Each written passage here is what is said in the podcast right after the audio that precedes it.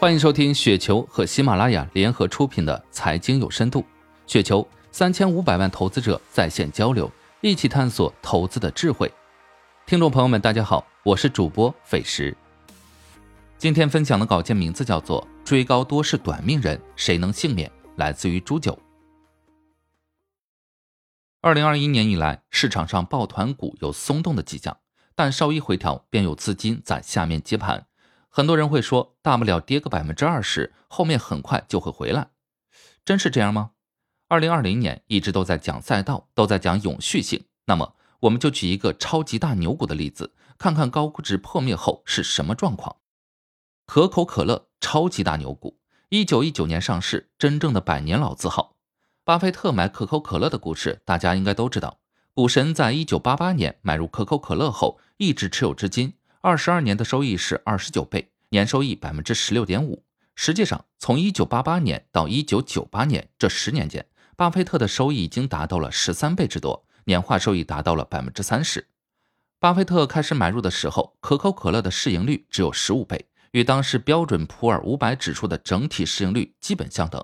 后面十年时间，可口可乐的市值涨幅大大超过业绩增幅，到一九九八年，市盈率已经达到了四十八倍。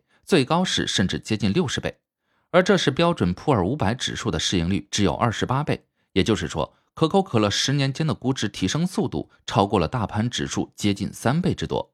这一高估值的直接后果就是从一九九八年开始，可口可乐整整用了十四年，市值才重新创出新高。如果从一九九八年买入持有至今的二十二年时间里，投资者的复合年化收益率只有百分之三点六，这就是高估值买入的后果。如今的市场上，四十八倍市盈率被很多人看作是刚刚起步，一百 PE 也不足为奇。可哪一个企业的品牌比得上可口可乐？哪一家公司的运营超过了一百年？不管是谈永续性、谈市场空间、谈盈利空间，我们都找不出这样一个品牌来。可即便是巴菲特，也经历了失去的十四年，收益率从年化百分之三十退落成了百分之十六点五。原因就是一九九八年的估值已经透支了后面十年的业绩。如今，可口可乐一年能赚八十九点二亿美元，合计人民币五百七十七亿元，市值是两千零八十二亿美元和人民币一万三千四百六十亿元，ROE 高达百分之四十九。二零一九年的净利润增速是百分之三十八，市盈率却只有二十五倍。要知道，即便是二十五倍的市盈率，还是建立在美股已经走了十一年长牛，大家纷纷议论到底什么时候泡沫会破灭的大背景下的。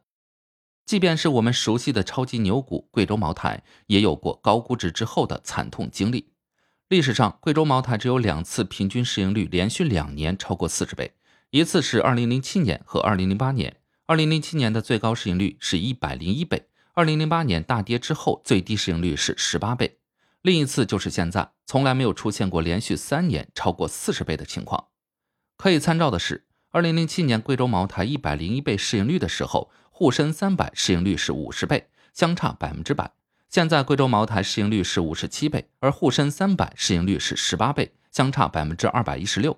而二零零七年贵州茅台的利润增速超过了百分之八十，二零二零年只有百分之十。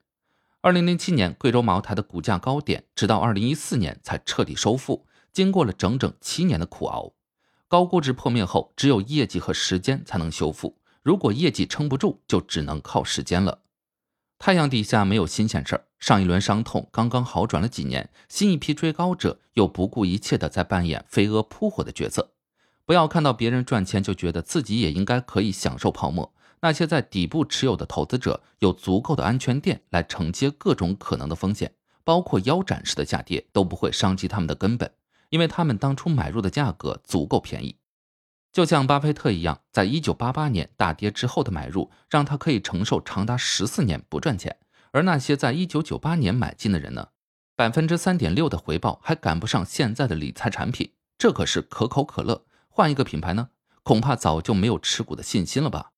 追高多是短命人，为什么是多不是都？因为总会有几个幸运者，谁会是那万中无一的人呢？很多人都觉得是自己。以上就是今天的全部内容，感谢您的收听。